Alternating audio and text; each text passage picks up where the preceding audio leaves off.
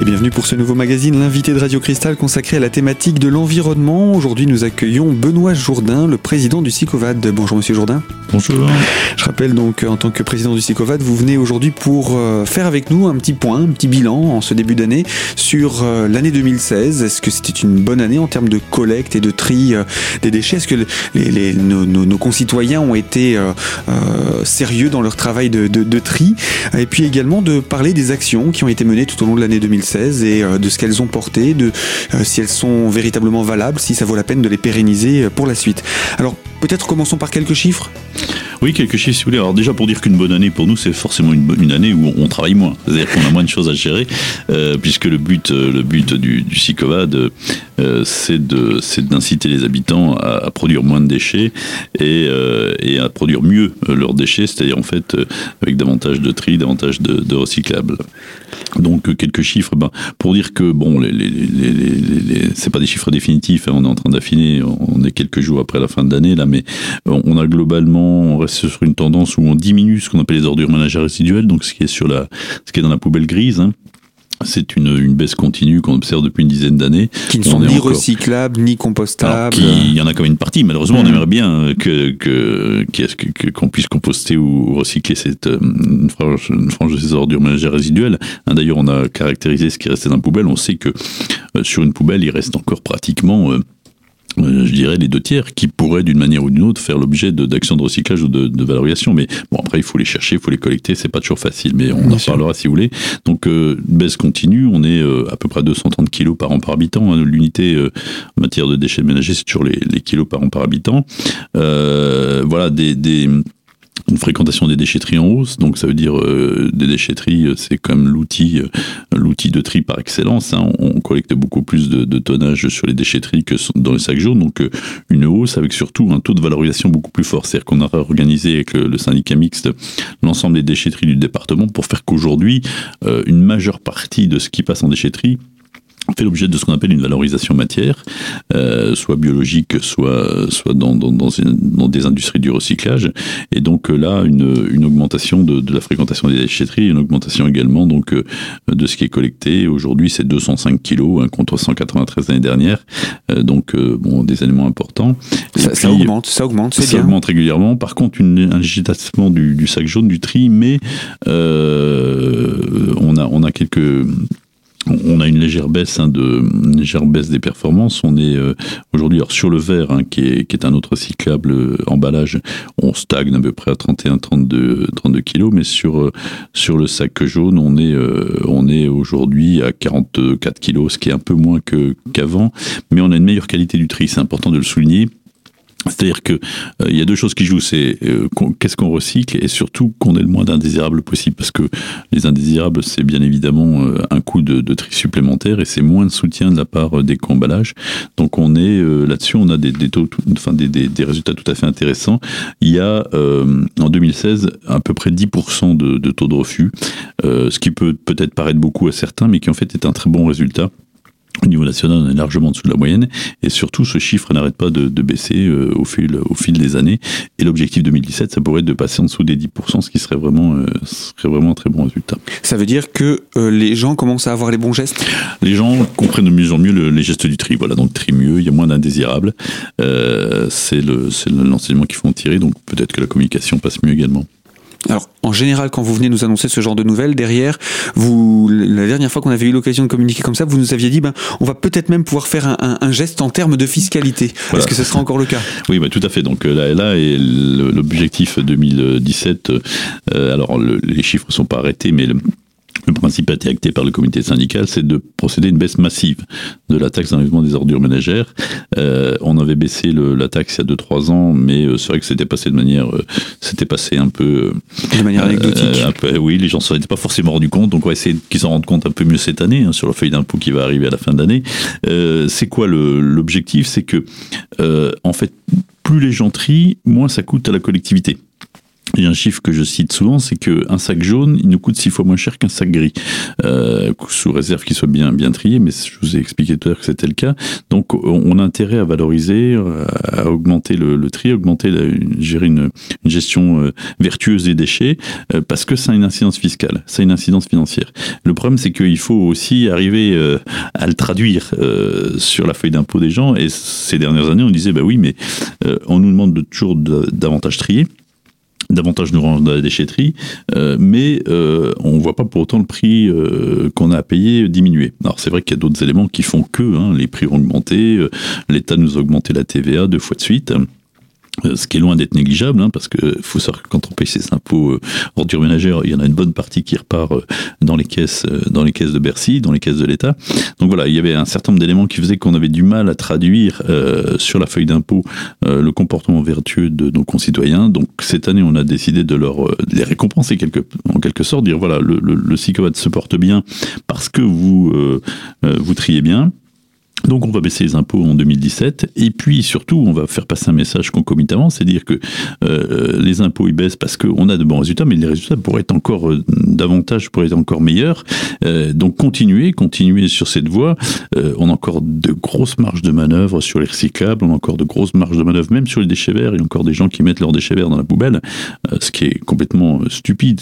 payer le prix fort et aller aller brûler de la pousse dans l'usine de Rambervillers alors qu'il y a des solutions de compostage à la maison de compostage domestique mais aussi de compostage euh, sur le, site de Razimont donc il faut que les, gens progressent les habitants progressent encore à ce niveau là et si on arrive encore à, diminuer euh, et à augmenter nos performances à améliorer nos performances on pourra euh, j'en suis convaincu procéder à une deuxième baisse de la taxe d'ici la fin du mandat qui, je vous le rappelle, est 2020. Alors, cette, euh, cette information est importante puisqu'elle concerne euh, cette année. Euh, ce qui concerne aussi les, changements pour cette année, c'est l'élargissement du SICOVAD qui, qui, continue de grandir. Voilà, alors bon, il grandit, c'est pas une volonté, hein, de, c'est pas une volonté de, je dirais, de, d'aller bouffer tout ce qui, d'augmenter considérablement le, le, territoire et puis de, de vouloir prendre des parts de marché. On n'est pas du tout dans cette logique. Simplement, c'est vrai que euh, vous avez pu observer depuis quelques années qu'il y a une réorganisation de l'intercommunalité hein, qui va, qui est pas liée aux déchets ménagers, qui est liée, je dirais, une, volonté de, euh, de, de, mieux gérer, de mieux affiner l'organisation territoriale, euh, d'éviter, enfin de ce qu'on appelle le millefeuille, hein, donc euh, de faire aussi des réductions de charges de fonctionnement. Et donc, euh, du fait de cette réorganisation, du fait de ce nouveau schéma d'intercommunalité sur le département des Vosges, euh, bah, il y a eu de nouvelles intercommunalités qui ont grandi. Euh, elles sont adhérentes au SICOVAD. Donc, le SICOVAD va récupérer une vingtaine de milliers d'habitants, enfin, a récupéré une vingtaine de milliers d'habitants au 1er janvier. Donc, augmente son territoire, augmente ses moyens, augmente son travail, augmente les déchets qu'il aura à gérer, augmente également son personnel, puisque le, le SICOVAD est un employeur relativement conséquent. Euh, on était à 129 agents l'année dernière. Avec euh, l'extension du périmètre, on va passer à 136 agents. Donc il y a quelques recrutements, mais il y a aussi euh, l'intégration d'agents euh, d'autres collectivités. Donc voilà, une, une, une modification substantielle du périmètre du, du SICOVAD qui a beaucoup mobilisé les équipes parce qu'on était sur des territoires qui n'avaient pas forcément les mêmes pratiques, pas forcément le même mode de financement. Euh, donc euh, beaucoup de travail euh, ces derniers temps pour, intégrer ces communes, mais je pense que c'est opérationnel depuis le 1er janvier avec satisfaction, semble-t-il, des habitants concernés. Et eh bien voilà en quelques mots pour cette explication sur l'élargissement du territoire d'action du SICOVAD. Benoît Jourdain, je rappelle, vous êtes président de ce SICOVAD et on va poursuivre avec le bilan de cette année 2016 avec vous. Ce sera dans quelques instants sur les ondes de Radio Cristal pour la deuxième partie partie de ce magazine. À tout de suite.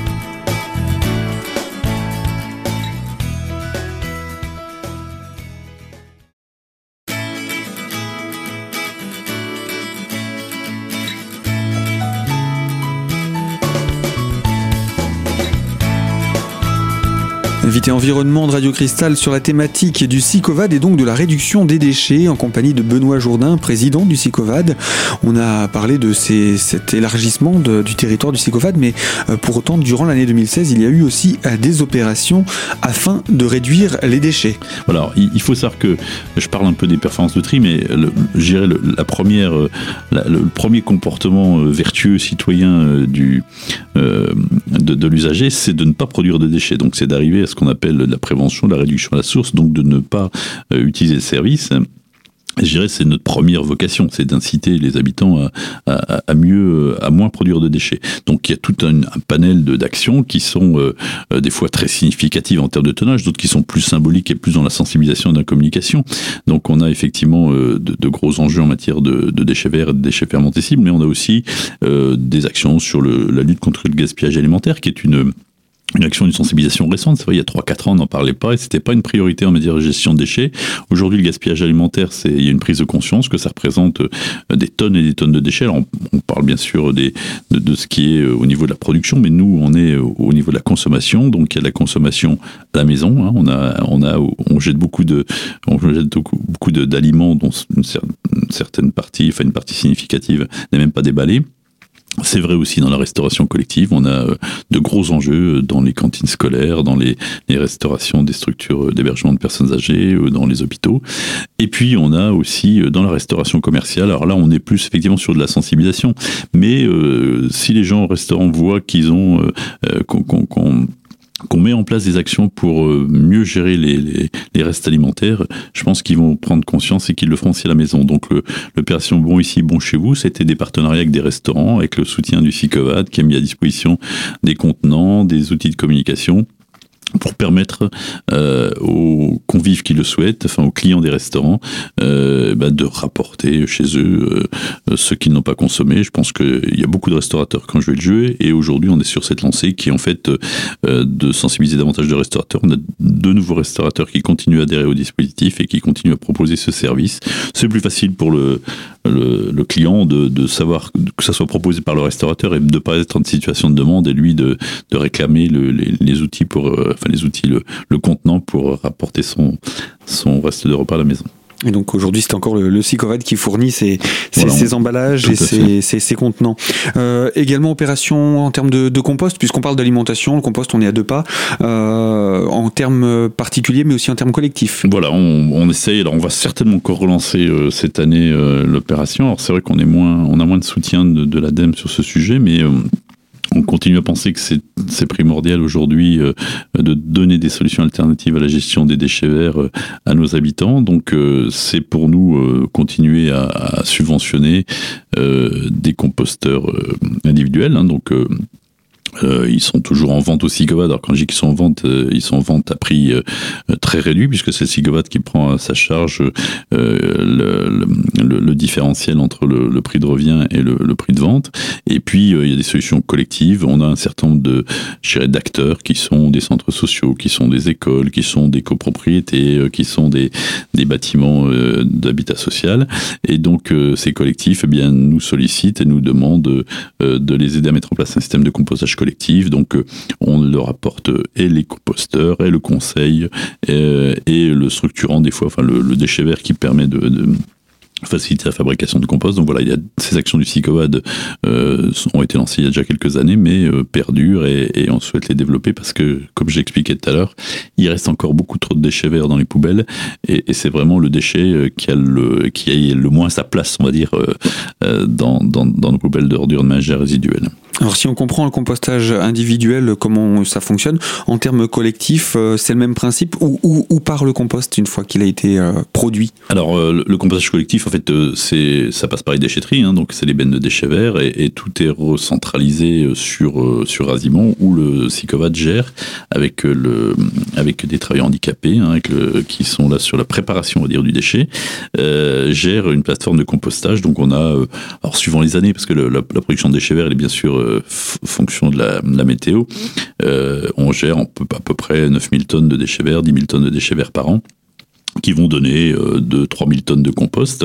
Euh, donc il y a tout un travail de retournement, enfin de, de préparation de retournement, de mise, euh, de criblage et puis ensuite de, de, de conditionnement hein, avec des, des, des, des, mises en sac et ensuite c'est revendu alors, à des prix, je dirais, relativement intéressants. Beaucoup à des professionnels, hein, puisqu'il y a beaucoup de professionnels, notamment l'agriculture, euh, l'agriculture, des pépiniéristes qui utilisent ces ce compost ou à des particuliers. Il y a aussi énormément de particuliers qui utilisent le compost du Sicovad. Il faut savoir que les conditions de production font que le Sicovad est produit du, du compost normé, hein, qui répond à des normes, à des normes européennes assez draconiennes, et surtout que le compost du Sicovad est compatible avec l'agriculture biologique, parce qu'il n'est pas mélangé avec d'autres déchets, etc. Alors effectivement, ça coûte peut-être un tout petit peu plus cher à certains, à certains fournisseurs, enfin certains apporteurs, hein, puisque les apporteurs autres que les particuliers payent mais euh, c'est euh, le prix, je dirais, de, du développement durable, d'avoir un compost de qualité. Euh, c'est le prix aussi de la proximité, le fait de faire travailler des personnes en insertion, des personnes handicapées. Voilà, c'est un, choix qu'on a fait au SICOVAD et qu'on souhaite pérenniser. Et eh bien voilà pour cette action sur la thématique du compost. Il y a eu d'autres actions, par exemple celle sur la thématique des poules. Je vous propose qu'on en parle dans quelques instants sur Radio Cristal. Restez avec nous, Benoît Jourdain. Je rappelle, vous êtes président du SICOVAD et avec vous, on parle donc de la thématique de la réduction des déchets sous le sujet de l'environnement. Donc à tout de suite sur Radio Cristal.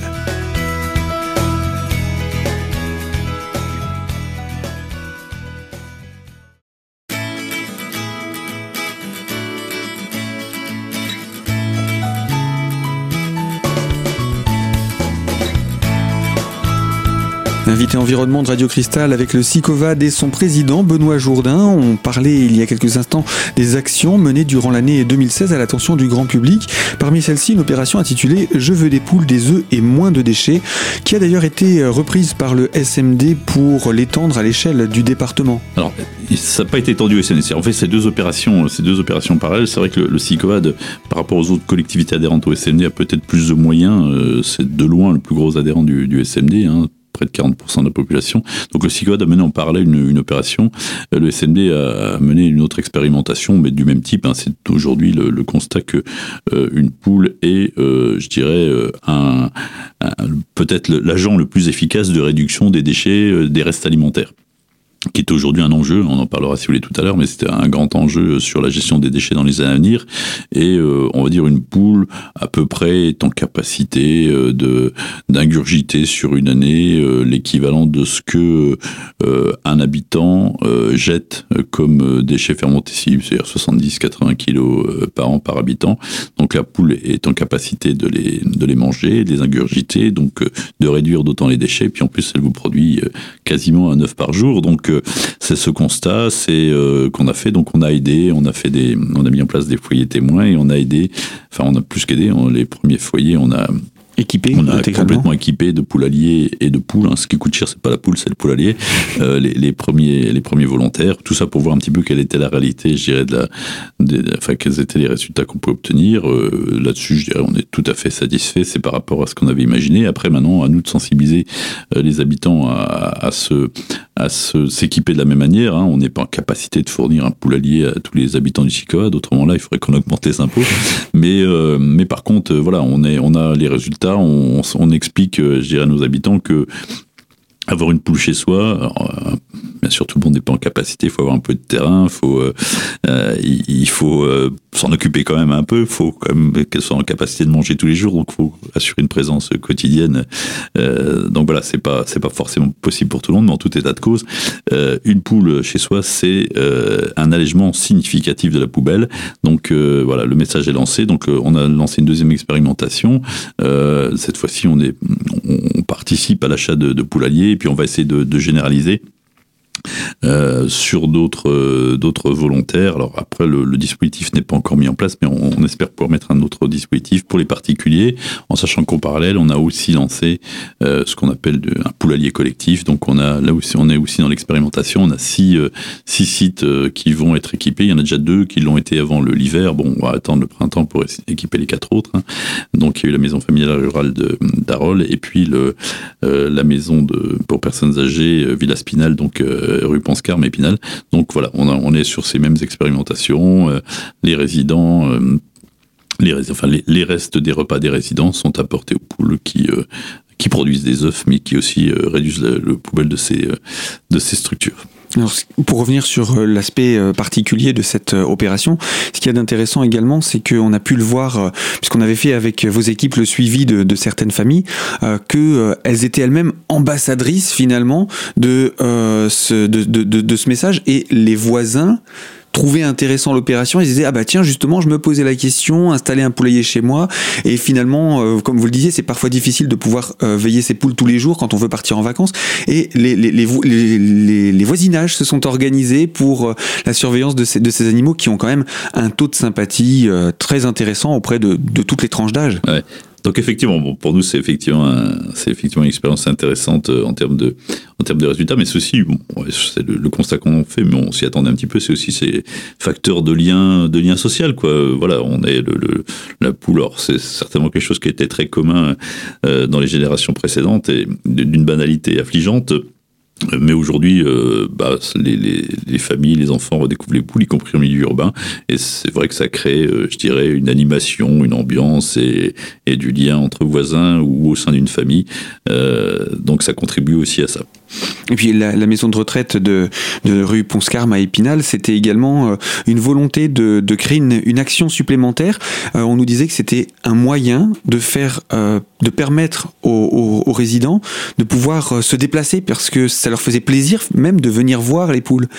quand les familles venaient, ça, ça, donnait une occasion de balade, etc. Donc c'est extrêmement vertueux comme, comme possibilité, comme ouverture.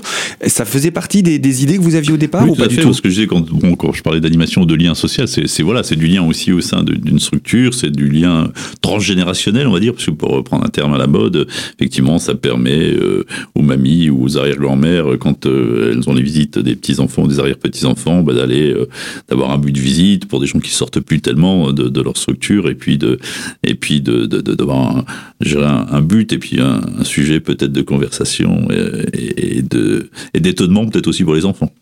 Et puis après, il y a la collecte des œufs aussi, qui est toujours sympathique avec les plus jeunes. Euh, vous pensez, pour revenir sur le collectif, qu'il y aurait des.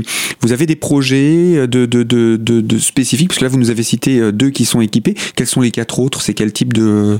oh, je, je sais pas. Je, je, honnêtement, je sais même pas si elles sont aujourd'hui euh, si elles sont aujourd'hui choisies. Euh, C'était un appel à projet. Donc voilà, bon, on est. Enfin, il faut que ça soit des structures collectives, hein, donc qui soient effectivement. Enfin, où il y a une vie en collectivité. Hein, donc que ça soit un internat, que ça soit euh, une structure d'accueil personnes âgées. Voilà, c'est ce type de c'est ce type de, de, de, de, de structure qu'on cherche. Bon, mmh. avec encore une fois le, le, critère, il faut que ça vive toute l'année. Quoi, hein. Donc euh, l'établissement scolaire, il faut aussi qu'il ait une solution hein, pour, euh, bah, pour alimenter les poules. On va pas laisser mourir de faim en juillet-août au motif que les, les élèves sont en vacances. Donc voilà, c'est un peu ça. Les, on, on, veille bien évidemment à ce que tout ça puisse être respecté. Mais là, c'est ouvert, je dirais, à toute, à, à, toute structure qui réponde à ces critères, qui soit sur le territoire, le territoire du SICOVAD, qui s'engage aussi on leur demande, il y a une petite contrainte, c'est que les premiers mois, on leur demande un petit peu de, de, de, de, de témoigner de ce qu'ils font, donc euh, de peser un peu ce qu'ils donnent aux poules, de voir, euh, euh, de voir un petit peu quel est le, de bien étalonner, on va dire le. Ça permet de mesurer l'impact de l'opération. Bah nous c'est ça, c'est ça, c'est l'échange, c'est en échange de ça qu'on leur demande, enfin qu'on leur fournit le, le, le matériel, hein. euh, et puis c'est aussi effectivement ce que vous disiez tout à l'heure pour les particuliers, mais ça pour le, les structures collectives, c'est aussi d'être nos ambassadeurs et de d'expliquer euh, en quoi la poule est, un bon vecteur. Alors, outre, j'irai de tout ce qu'on a évoqué précédemment, de ce qui est le cœur de notre préoccupation, donc un vecteur de réduction euh, du poids de la poubelle. Et eh bien voilà pour ces principales actions menées donc à l'attention du grand public en 2016. Quels sont les projets pour 2017 Je vous propose, Benoît Jourdain, euh, qu'on se retrouve la semaine prochaine pour en parler. Je profite pour conclure de rappeler que vous êtes le président du SICOVAD et qu'avec vous, on a fait là le bilan de l'année 2016. Alors, à la semaine prochaine pour en savoir davantage sur ces projets et autres actions en cours à découvrir sur nos ondes.